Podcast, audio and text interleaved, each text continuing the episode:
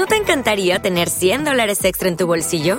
Haz que un experto bilingüe de TurboTax declare tus impuestos para el 31 de marzo y obtén 100 dólares de vuelta al instante. Porque no importa cuáles hayan sido tus logros del año pasado, TurboTax hace que cuenten. Obtén 100 dólares de vuelta y tus impuestos con 100% de precisión, solo con Intuit TurboTax. Debes declarar para el 31 de marzo. Crédito solo aplicable al costo de la presentación federal con TurboTax Full Service. Oferta sujeta a cambios o cancelación en cualquier momento.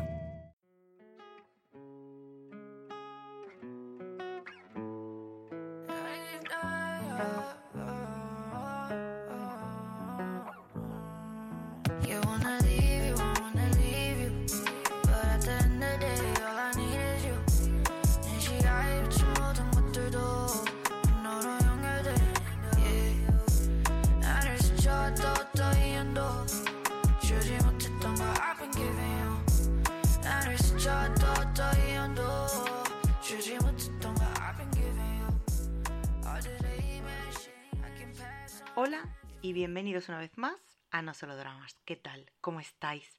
¿Qué estáis viendo?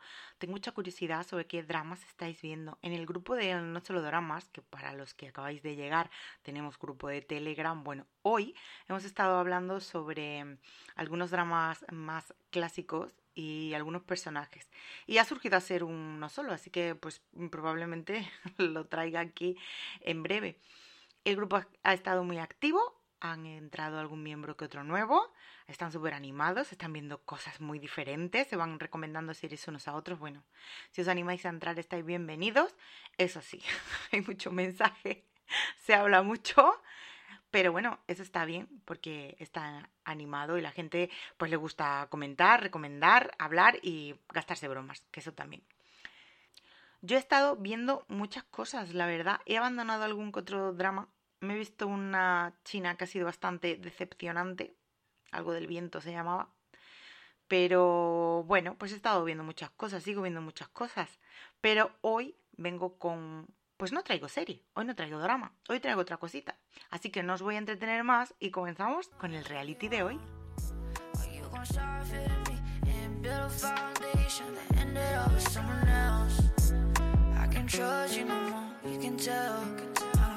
windows open, you can tell. All the noise and the smoke, it don't help. No temes que soñé, lo voy. You wanna leave, you wanna leave you. But at the end of the day, all I need you.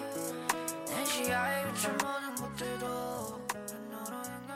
The Devil's Plan o El Plan del Diablo este es un reality que llegó en septiembre a la plataforma de Netflix. Como nos gusta Netflix, que nos da lo que no queremos. Y bueno, eh, tiene 12 programas o 12 episodios, como queráis llamarlo. Y al principio no sabía si hablaros de esto, porque pensé, bueno, pues Mari, mm, te ha gustado mucho el reality, lo vas a recomendar, pero a ver qué tema sacas tú para que esto dure, aunque sea 20 minutejos de, de podcast. Pero, pues como siempre me he puesto a grabar sin tener un plan ni nada pensado y algo supongo yo que saldrá. Así que de momento vamos bien, estamos con la presentación. ¿Por qué mola el reality? Bueno, pues sabéis que me ha encantado este reality. Es un reality de, mm, de juegos de estrategia e inteligencia. Del, el programa lo que hace es que mete como a una serie de personas, no sé si son pues nueve personas o diez personas en una casa, eh, que son los concursantes, y para que jueguen a juegos de estrategia e inteligencia. No son personas cualquiera, ha escogido, como buen reality coreano, dentro del mundo del famoseo, bueno, pues tenemos a Seo Wang de Seventeen, tenemos a Ha Seok Jin, un actor de, de dramas que lo hemos visto por ahí también, ¿no? Bueno, de dramas y un actor conocido, que a algunas ya le tenemos echado el ojo. Eh, tenemos a, jugadores de póker profesionales, a youtubers, a influencers, bueno, pues un abanico de famoseo de varios eh, sitios, tanto de internet como de televisión, presentadoras y cosas así. Y nos lo han metido en, en esta casa. Algo que tienen en común, pues que son muy listos, que tienen un coeficiente intelectual, pues mm, alto. Y bueno, pues van entrando cada concursante y te va diciendo, pues este está, se dedica a cuál, pero se ha graduado de la universidad esta más prestigiosa de, Corea, tiene máster, tiene no sé qué, bueno, hay científicos, bueno, pues hay gente mm, pues que sabe, ¿no? Pues que se supone que es muy lista. Pues para que los juegos tengan vidilla. Porque os voy a decir una cosa. Imaginaos que me meten a mí. O sea, el primer juego, cuando este avatar que sería como el, que el creo que está los juegos, empieza a explicarles el primer juego, yo en el primer minuto ya me había perdido. ya no sabía cómo se jugaba eso. O sea, es genial. El primer juego se llama El Virus y, y es una mezcla entre el juego del, del, lobo de no sé qué, bueno, ¿sabes? De ciudadanos, lobos, una serie de cosas muy chulas. Le dan a cada, cada concursante cuando entra, bueno, pues le dan una especie de moneda, que más que una moneda tiene forma de, rombo, ¿no? Una especie dorada. Y el juego consiste en el que al final del programa, o sea, de todos los programas, llegue eh, con el mayor número de monedas doradas, pues gana el juego. No se pueden robar, no pueden, pero sí que pueden intercambiar estas monedas entre ellos como favores, ¿no? En plan, si te unes a mí al juego, pues te doy una moneda y cositas así. Eso sí que lo pueden hacer. Luego hay una cosa muy, muy, muy graciosa que es que tienen una, una cárcel, que ya veréis cómo, ¿no? Acaban dos de ellos yendo, o sea, dos concursantes yendo, viendo a la cárcel. Y, y, incluso en la cárcel hay juegos, o sea, el programa está totalmente centrado en los juegos. Aunque los meten a vivir en una casa, tú vas a ver prácticamente mmm, muy poca convivencia entre ellos. Hombre, algo te ponen, cuando terminan el juego porque pues lo comentan, comentan pues con quién son más afines, las estrategias, de qué creen que irán, pero en realidad todo todo el reality está centrado en los juegos. Si te gustan los juegos de mesa, si te gustan los juegos de rol, creo que es una cosa que vas a disfrutar mucho. Sí que es cierto que hay algunos juegos que son de matemáticas y que bueno, eh, también os digo que igual algunos se alargan un poco en el tiempo y si te pueden hacer pesados. Depende también de lo que estés disfrutando, del tipo de espectador que seas o así. Yo en general los he disfrutado mucho todos. Mm, cada martes ponían cuatro programas y yo era en plan los martes, ¿eh? Yo decía, voy a ponerme uno y el siguiente mañana y al otro pasado y me lo voy a dosificar para no estar luego toda la semana ansiando que lleguen los otros cuatro no aguantaba nada. O sea, me los vi en maratón, porque además, como son expertos en acabarte el capítulo en el cliffhanger, o sea, en el momento de ¡Ah! ¡Chun, chun! el giro, pues tú, claro, ¿cómo vas a dormir? No puedes que darle al siguiente. Y bueno, pues acababa toda la tarde viendo esto que acababa loca con todos los juegos. Pues por eso también os digo que igual se puede hacer pesado, pero es porque yo soy una ansias y me lo vi también en maratón. Pero es un reality muy disfrutón, me pareció muy original, me parece muy divertido, me parece muy curioso la forma que tienen los concursantes de relacionarse, ¿no? Esas relaciones que entablan, que yo pienso que si hubiera sido algo occidental, esos vínculos supuestamente de amistad que entablan serían muy diferentes a lo que allí han hecho, porque aunque han sido como amigos, podríamos decir, algunos se han hecho como una serie de amistad o han creado un vínculo, no sé, no, a mí no me resultaba creíble, no me resultaba un vínculo fuerte. Pienso que estos cuando salen luego y se ven por la calle son de los que luego no se dicen adiós. ¿Sabéis lo que os quiero decir? Pues eso, me da esa sensación. Y así que os lo recomiendo muchísimo. Por cierto, si os gusta la música que estáis escuchando en este programa, es de un artista que se llama Camo y que ha hecho en este disco varias colaboraciones con J Parry y con otras. Y bueno, pues he cogido algunas canciones y os las estoy poniendo. Que si sois como yo, que os gusta la música y queréis saber quién es, pues ya sabéis, Camo, con C de casa. Camo. Ahí lo tenéis. Eh, lo pondré en la descripción si me acuerdo, cosa que se me suele olvidar. Por eso lo digo ahora. Así que vamos a hablar de, de juegos.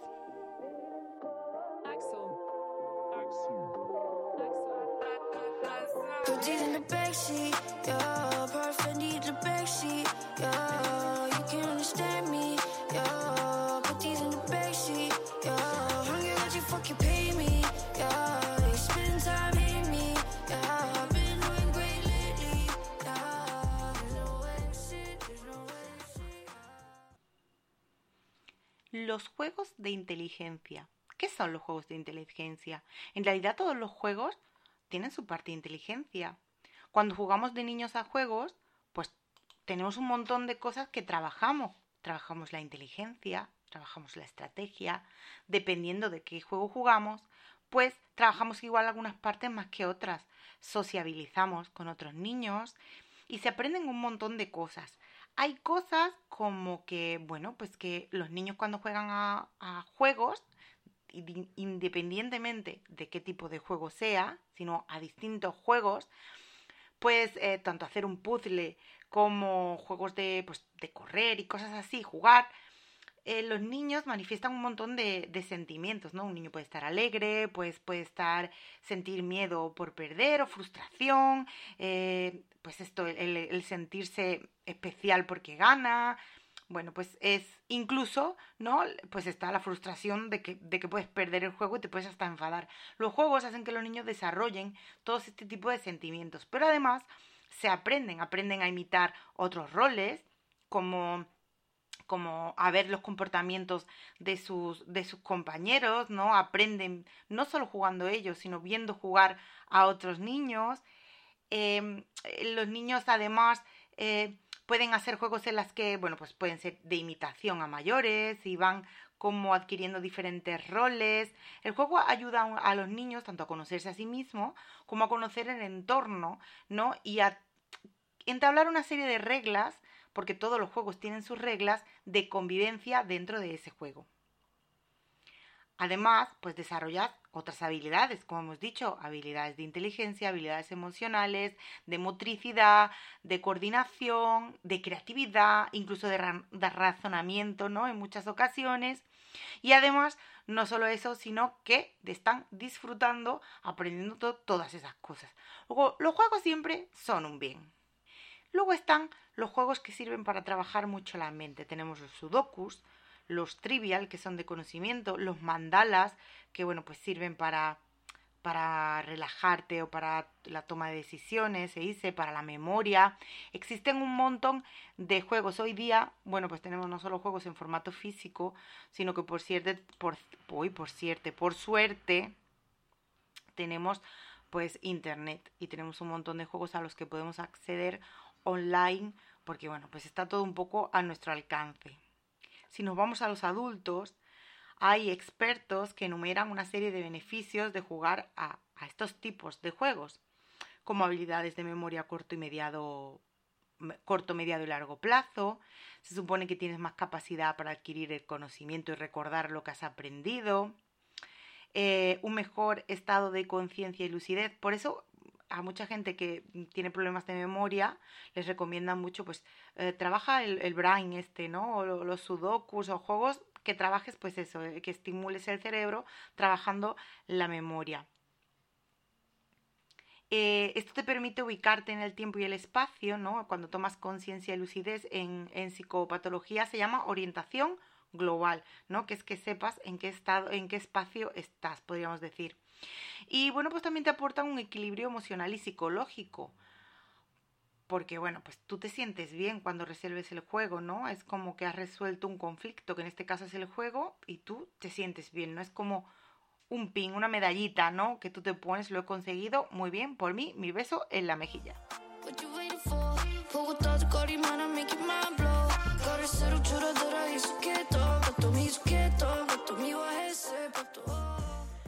No sé si los que lleváis más tiempo escuchando este podcast ah, recordáis que hice un, uno solo sobre el juego del Go, un juego de inteligencia y estrategia que, bueno, pues tenemos en este programa, por ejemplo, en este reality hay una concursante que es jugadora profesional de Go. El juego este que es el ajedrez, eh, pues como un ajedrez, pero con fichas redondas. Si queréis saber más, pues os vais a ese no solo que ahí desarrollo el juego. Existen más juegos en Asia y os voy a descubrir uno que quizá no conozcáis y a mí me ha llamado, me ha llamado mucho la atención. El juego se llama Togid Malak o Toguz Korgol. Bueno, a ver, ¿cómo lo explico? Es un juego tradicional de inteligencia y estrategia. Eh, se puede practicar en tableros especiales o puedes improvisar tu propio tablero, por ejemplo, excavando agujeros en el suelo, porque llevan como una especie de, de, bolitas, ¿no? Las fichas pueden ser de piedra, de madera, de metal o de hueso, o incluso se pueden usar nueces o semillas para jugar, es decir, que no necesitas un tablero, sino que el juego, pues, en plan rústico familiar hecho en casa, lo podéis hacer vosotros. Una vez repartidas las fichas en los agujeros, el juego es un, es, podríamos decir que es, una base rectangular con un rectángulo en medio y luego lleva varios rectángulos en sentido vertical a ambos lados, ¿no? Para que os hagáis una idea. Bueno, pues eh, una vez repartidas las fichas en los distintos agujeros, se comienza la partida. Será ganada por el jugador que consiga reunir el mayor número de fichas. Pero en el juego existen pues, una serie de variantes. Por ejemplo, el tablero puede tener dos, de 2, 3, 4, 6 o incluso 9 agujeros en función del número de participantes. Y la duración de la partida pues, también depende pues, de cuántos estén jugando el juego. Y es que eh, este juego está vinculado al patrimonio cultural inmaterial y bueno, pues a las actividades artesanales tradicionales como la talla de madera, la piedra y la joyería. Los maestros talladores y joyeros fabrican fichas y tableros refinadamente ornamentados y de manera práctica en los que, bueno, pues mm, plasman, ¿no? diferentes tradiciones y, bueno, su creatividad, ¿no? Pues al fin y al cabo, el que talla la madera, pues puede ser más o menos creativo. El juego enseña a los jugadores a ser pacientes y respetuosos y no solo desarrolla las, capacidades cognitivas, motrices y sociales, sino que también aumenta, al parecer, las aptitudes para la creatividad y el planteamiento de estrategias. Este elemento es patrimonio cultural e inmaterial, ojo, de la UNESCO. Me he parado porque quería comprobar. Era verdad. de la UNESCO, que me ha llamado mucho la, atención, ya que, bueno, pues nunca había oído hablar de él. Y hay muchas comunidades que se han interesado recientemente, creando aplicaciones, ¿no? O sea, estos juegos, este juego se ha llevado pues a aplicaciones del móvil y a distintas plataformas, bueno, para que la gente pueda jugar también de manera virtual. Este juego al parecer es de se juega en las zonas de Kazajistán, Kirguistán y Turquía, si no me equivoco. Y bueno, me parece hay una foto, voy a ver si, puedo, mm, mm, en el grupo del No Solo Dramas voy a poner fotos de la gente jugando a este juego, porque la verdad es que hay un montón de fotos y está súper interesante. Yo nunca había oído hablar de él y me ha llamado mucho la atención. Y siempre es bueno aprender una cosa más. Hace tiempo, los que sois oyentes más habituales de este podcast, mm, pues no sé si lo sabéis, y si no lo sabéis, pues ya lo digo yo ahora, hice el no solo del juego del Go, que es este ajedrez tan interesante y que además, bueno, en el reality de este programa, una de las concursantes es como una super mega jugadora del Go, es como una que ha ganado todas las partidas del Go a vida y por haber, pues ella está participando también en el reality. No nos podemos ir sin hablar, si hemos hablado del Go en uno solo, en este vamos a hablar del mayón.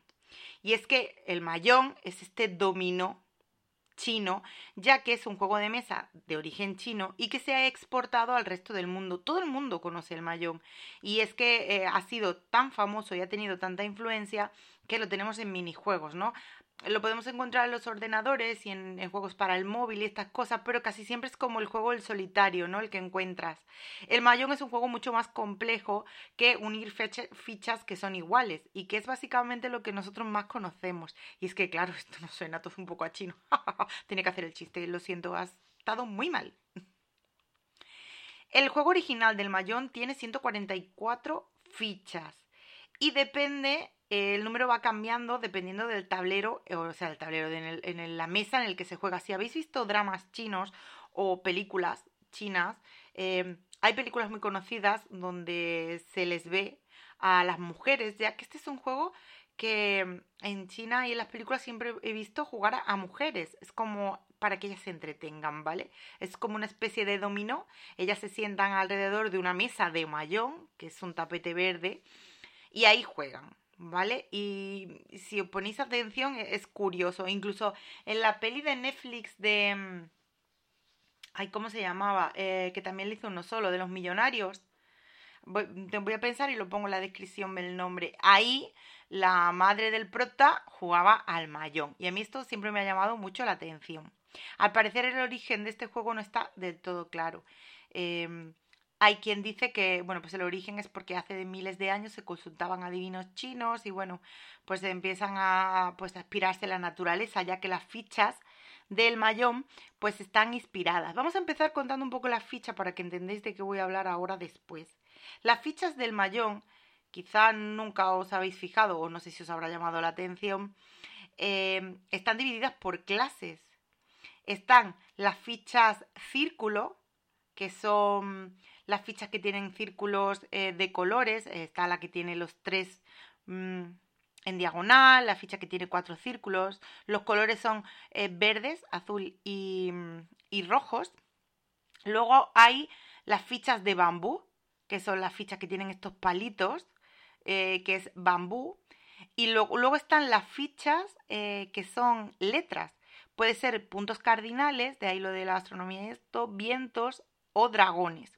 Y luego por último están otras fichas, que son como las fichas más específicas o más especiales, que son las de los puntos cardinales, el este, el sur, el oeste, el norte, eh, y las estaciones de, del año y fichas de flores.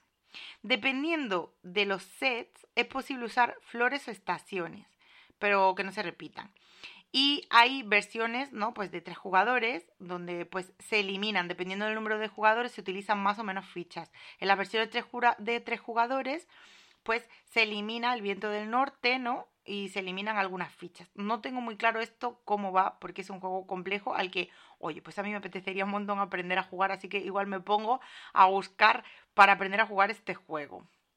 Los japoneses raramente utilizan flores o estaciones y dependiendo de las reglas usan fichas rojas reemplazando algunas fichas originales, lo que aumenta el indicador de Dora, que la verdad es que lo de Dora no sé muy bien lo que es. El caso, y para resumir, es que este juego originalmente de China ha ido modificándose en otros países en los que se juega. Por ejemplo, en Japón pues, se juega con algunas variantes y ha ido exportándose pues fuera del país.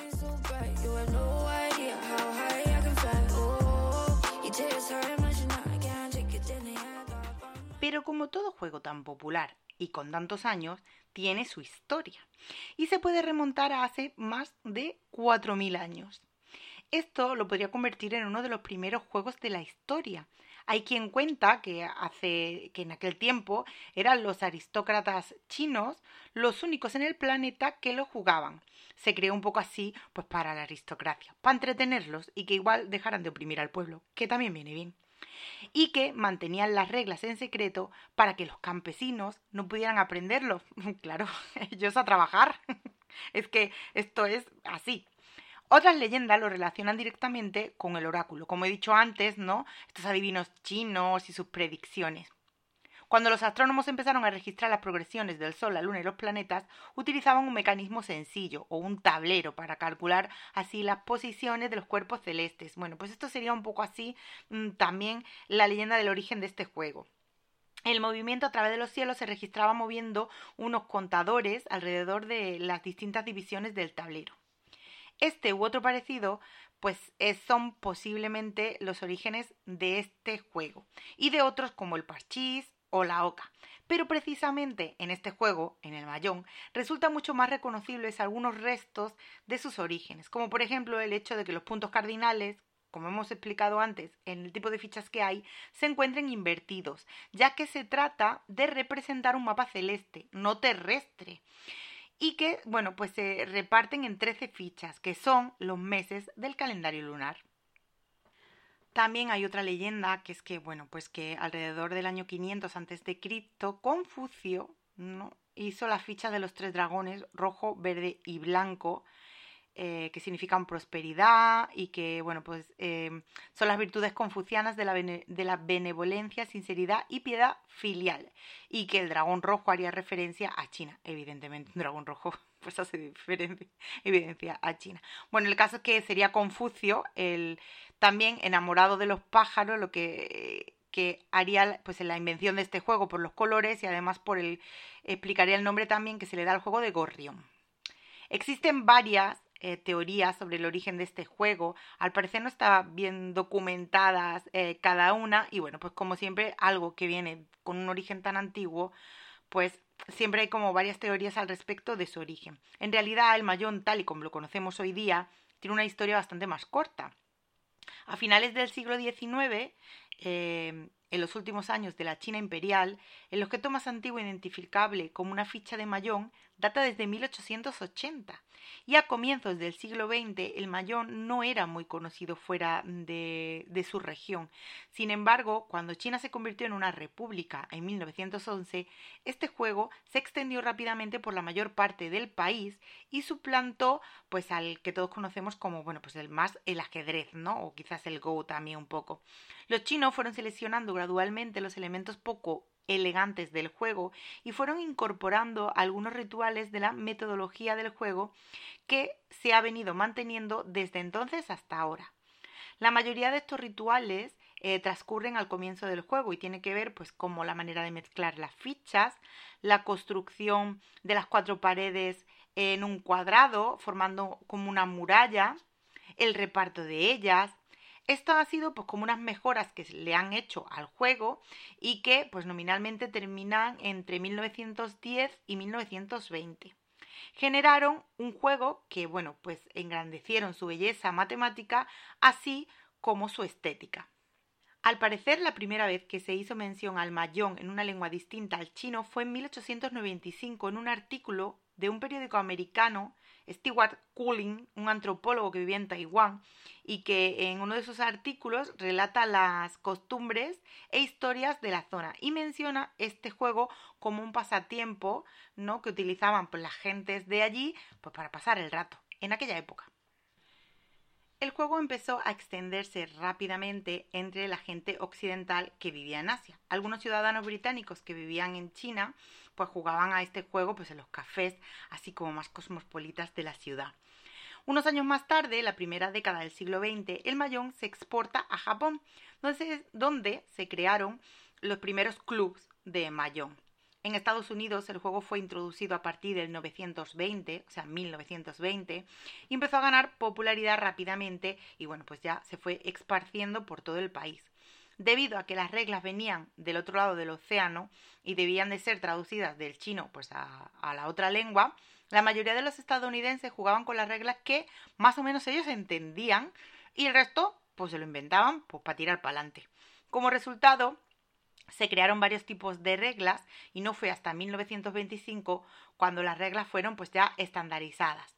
Al parecer, Joseph Bacom, que era un representante de la Standard Oil Company, escribió un libro llamado Reglas del Mayón y que era conocido como el libro rojo. El juego, desde ese momento, pues tuvo un gran éxito en Inglaterra y en Estados Unidos, donde, bueno, pues ya se dio a conocer con nombres comerciales como Poncho o el Game of Thousand Intelligence. Bueno, mi inglés es muy malo, ¿vale? No reíros mucho de mis pronunciaciones porque me hago gracia yo a mí misma. Bueno, el caso es que, bueno, después de este libro fue formando parte eh, de la moda de lo oriental, ¿no? Jugar a este juego, pues era, pues también formaba parte de esta moda.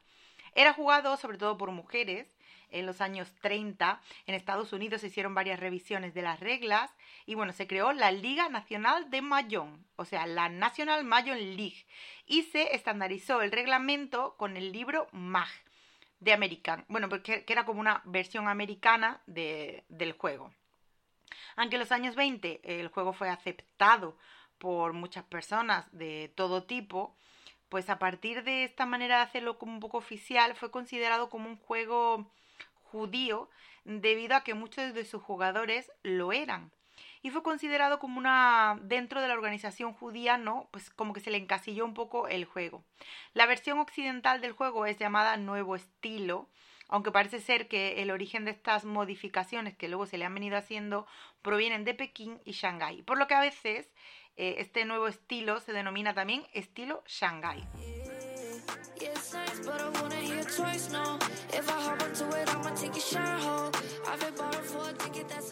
Hoy día el juego es muy popular en todo el mundo. Como he dicho, casi todo el mundo lo conoce. Se juega en clubs, en plataformas online. A pesar de la locura eh, de este juego en el primer cuarto de siglo, o sea, en el siglo XX, y luego pues tuvo como una caída en el que, bueno, pues fue un poco olvidado en diferentes partes del mundo, en realidad nunca se llegó a perder del todo. Y el juego pues se ha ido propagando por todo el mundo con, bueno, pues con algunas reglas cambiadas o con una especie de reglas, podríamos decir que particulares, según en la zona geográfica donde se juega. En la propia China, el mayón fue prohibido después de la Revolución Comunista a finales de 1940, ya que se le consideró como un pasatiempo capitalista que incitaba al juego. Hasta la Revolución Cultural de casi 20 años después, no se volvió a permitir legalmente jugar a este juego. Sea como sea, es un juego pues que parece bastante divertido. Yo no lo he jugado y la verdad que siempre que he jugado al mayón lo he hecho al típico solitario que vienen en los ordenadores. Pero bueno, pues preparando un poco esto me está entrando ganas de aprender las reglas del juego y de buscarme un mayón por ahí a ver si aprendemos algo. A mí siempre me han gustado mucho los juegos de mesa. De hecho, en el reality este que, que recomiendo, el plan del diablo, hay un juego que me transporta a mi infancia y que se juega al final del programa, en uno de los últimos programas y que es un juego que mi abuelo eh, me pintaba en un cartón. Él me pintaba el tablero en el cartón y jugábamos con botones. Eh, nosotros le llamamos el carro. En el reality tiene otro nombre, pero son estas fichas, estos es, el juego es un cuadrado, luego dentro de otro cuadrado, dentro de otro cuadrado. Y va unido por una serie de líneas. Y tú vas colocando las fichas. Eh, creo que son tres fichas máximo. Y bueno, pues lo que tienes que hacer, bueno, son más de tres fichas. Me gustaría porque, bueno, pues ese era una de mis actividades que hacía con él y mi recuerdo. El mayón, el mayón, volviendo a él, pues goza de una gran popularidad en todo el mundo y sobre todo en Asia. Y bueno, pues es un juego que aquí en España poco a poco se ha ido ganando un poco adeptos al juego. Y bueno, pues hay algunas asociaciones existentes en, aquí en España referentes a este juego y que, bueno, pues que luchan un poco contra otros juegos mucho más populares como el póker, ¿no? O los videojuegos, podríamos decir. Se considera como, pues, un juego bastante, mm, pues, un juego, es un juego chin, de, de, ciudadanos chinos y que, bueno, pues que es un juego que también se jugaba mucho como en la clandestinidad, ¿no? Y estas cositas, tiene como esa leyenda un poco en torno. Así que, bueno, pues igual os animáis, como yo, a investigar más sobre buscaros el juego y las reglas. En cuanto a las reglas del juego, bueno, pues al parecer el Mahjong es un juego para cuatro jugadores y incluso a veces pues, se pueden jugar hasta tres. Uno de los aspectos que se consideran aparecer en este juego es que, bueno, pues eh, entre las virtudes del Mahjong eh, se ha popularizado, hay varias. Y es que es relativamente fácil aprender a jugar, las reglas al parecer te las aprendes en dos partidas, es un juego social, es algo que hemos visto, bueno, que yo he visto en series y en, y en cine chino, no siempre es como un juego y es cierto que es como un juego muy social, es como pues el dominó que aquí conocemos o jugar a, las, a cierto tipo de juegos que se juegan aquí de cartas.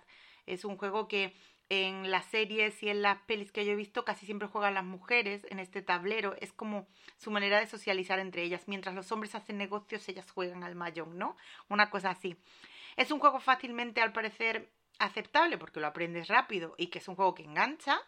Y la dificultad, pues aumenta o disminuye, pues según las reglas que incluyas o quites en el juego. Antes he comentado las fichas, ¿no? Que eran los círculos, los bambús y las letras. Y bueno, pues el juego eh, con formas como una pequeña muralla, como el tablero es cuadrado y son para cuatro personas, pues cada uno va en un lado y las fichas se sitúan boca abajo sobre la mesa. Los jugadores los mezclan y a continuación se construye, pues esto, lo que se denomina muralla. Se utilizan las fichas. Eh, muralla sería como en dominó cuando juntaban las fichas delante antes de ponerlas. Pues es que es muy parecido a eso. Se forman cuatro paredes, cada una de 18 fichas eh, de, de longitud y bueno, 17, si no se emplean flores y estaciones al parecer. vamos a centrarlo en lo simple. Todas estas fichas se colocan boca abajo y cuatro hileras se disponen, ¿no? De manera que va formando este tipo de muralla. Y bueno, pues cada jugador tiene su turno, etcétera, etcétera. Puede haber robo, puede haber empate y cosas así. Las reglas generales, pues por ejemplo, un pum o pon o trío está formado de tres fichas idénticas. Tres dragones blancos, tres vientos del oeste o tres o tres siete bambús cada juego o cada grupo de fichas pues tiene un nombre. El, el con, can o cuarteto está formado por cuatro fichas idénticas. El chou chi, ¿no? que sería la escalera, está formada por tres fichas consecutivas del mismo palo. Es como una mezcla de varios juegos un poco así. Y bueno, pues las reglas están por ahí, hay que aprendérselas. No me voy a meter más en explicar reglas y cosas así, porque creo que esto nos va a aburrir soberanamente. Y bueno, pues creo que, que como juego me parece bastante curioso. Que sepáis que he mirado por ahí y hay tutoriales, hay hasta TikToks y hay, bueno, el que no quiera aprender este juego es porque no quiere, no porque hoy día no esté fácil aprenderlo. De momento creo que lo voy a dejar aquí, espero que os haya resultado interesante. Como grabación improvisada que he hecho seguramente tenga muchos fallos, pero así es la improvisación y yo no tengo tiempo para pararme a editar más ni para pararme a más porque tengo una vida a la que atender, así que espero que al menos os entretengáis un poquito con esto y sobre todo os animéis a ver el reality. Sarah a todos. 편하게 쉽지가 않아 돈을 보색에 안기면 it all goes away 거울로 버스 맞춰줄게 We can let it It's the Cartier Living in a backseat 아무도 몰라 어떤 일이 일어날지 You're so juicy like a patty Fine dining classy 매번 너만 찾지 You're always on my mind You're so bottom Michael Blind 이거 박혀